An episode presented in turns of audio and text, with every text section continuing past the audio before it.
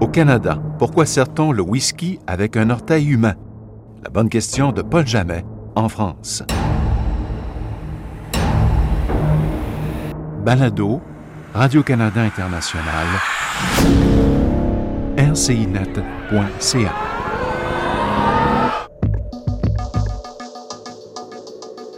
je suis arrivé sur le site web de mon fournisseur d'accès à Internet, je suis tombé sur une nouvelle euh, insolite. Il s'agissait euh, d'une nouvelle relative à une coutume euh, dans l'État Yukon, donc c'est nord-ouest du Canada, si je situe bien. Oui. Dans la petite ville de Dawson City, euh, l'hôtel euh, Downtown a une particularité euh, qui, qui est vraiment, euh, je dirais, euh, renversante, c'est qu'elle vous permet pour 5 dollars canadiens de boire euh, un alcool et dans le flacon il y a un orteil humain.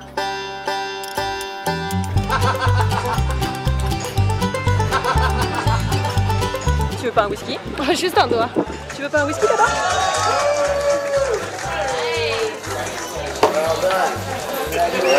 Thank you.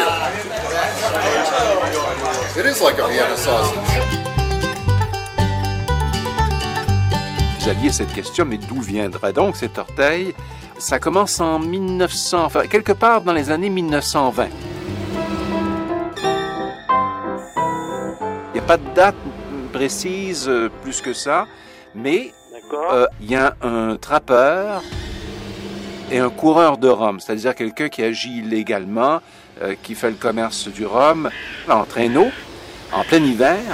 Il s'appelle Louis Licken et il est avec son, son frère et il arrive une mésaventure.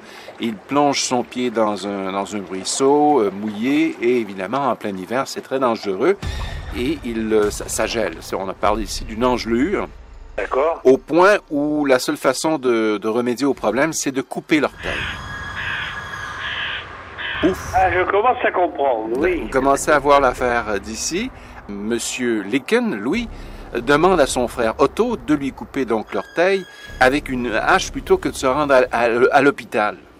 Les deux frères craignent que la GRC, la Gendarmerie royale du Canada, soit sur leurs pas D'accord. et ils vont placer le bout d'orteil dans une des bouteilles de rhum pour le préserver, je ne sais trop pourquoi. Ça aurait pu être du formol, mais j'ai compris que c'était des trafiquants de rhum. hein. C'est ça. Euh, Apparemment, ils ont bu beaucoup hein, avant de, de- de couper l'orteil. Euh, Ils avaient peur d'avoir mal. Alors, ils ont Oui. bu une quantité massive, dit-on, de rhum. Et euh, bon, le bout de l'orteil s'est retrouvé comme ça dans, la- dans une bouteille.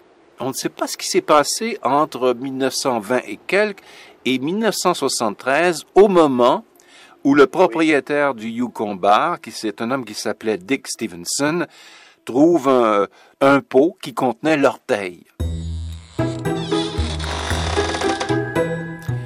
Il était en train de nettoyer une petite entrepôt.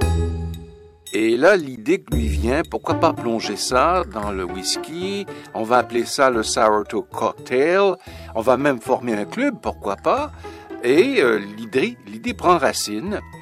Pendant sept ans, les gens vont, vont se présenter pour passer le test du sourdough. Et le test est le suivant. Vous devez donc consommer votre verre dans lequel se trouve l'orteil, le bout d'orteil.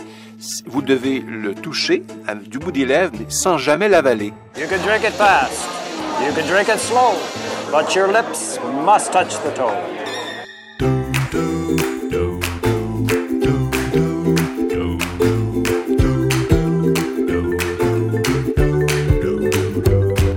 L'avalez, D'accord. l'amende aujourd'hui c'est 500 dollars. Je ne sais pas c'était quoi en 1973, mais c'est une amende salée pour ce produit qui est sûrement un petit peu sucré. Et le bar se retrouve avec une pénurie d'orteils. Euh, il y a quelque temps, euh, quelques années à peine, euh, ils ont été obligés de placer des petites annonces dans les journaux de l'endroit et aussi sur leur site web, le site web du bar du Yukon, en disant on est à la recherche de d'orteils, de bouts d'orteils. Si vous en avez, laissez-nous le savoir. On serait intéressé à en faire l'acquisition. Dans l'annonce, on mentionnait le fait qu'il leur restait seulement sous la main euh, un pied, un pied gauche. passé les l'orteil là du pied gauche, il n'y avait plus quoi soutenir donc la demande des consommateurs pour le sourdough et ils ont eu des offres. des fois, c'est pas seulement des gens qui ont des engelures, mais des gens qui ont des accidents de chasse et il y a des gens qui offrent comme ça euh, généreusement. Mais il faut dire que quand vous faites un don, vous vous retrouvez votre nom dans ce qu'ils appellent le Sourdough Hall of Fame, donc euh, dans le grand livre des registres de, du bar. Vous avez vu l'image, hein? Ce qui, est fantastique, hein, parce que ce que vous nous dites là, c'est qu'on cherche des donneurs. En tout temps. On s'attendrait pas à trouver des donneurs d'orteils ah pour les mettre dans un flacon de whisky, quoi.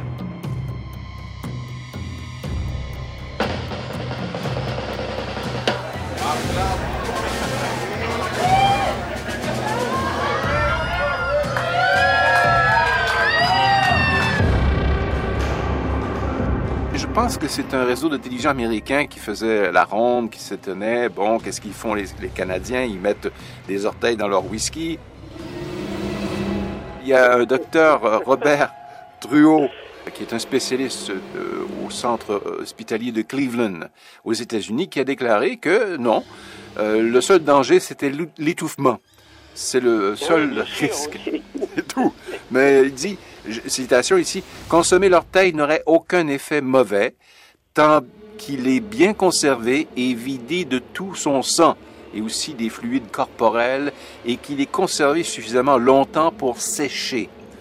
Il n'y a donc pas un moyen pour les maladies infectieuses comme l'hépatite ou le VIH d'exister dans cet orteil, dans le whisky. enfin, le, whisky, il est à 40 degrés, j'imagine aussi. Hein. Ça aide un petit peu. Oui, ça doit aider quand même. Hein. C'est ça. Paul, on prendra un verre à votre santé, on ne vous oubliera jamais. Merci beaucoup de nous avoir contactés et puis à la prochaine pour une prochaine discussion. Écoutez, moi je ne vous oublie pas non plus et c'est vraiment sympathique de m'avoir appelé. Une seule recommandation en deux secondes, de transmettre mes amitiés à toute l'équipe qui vous entoure. Balado, Radio-Canada International, rcinet.ca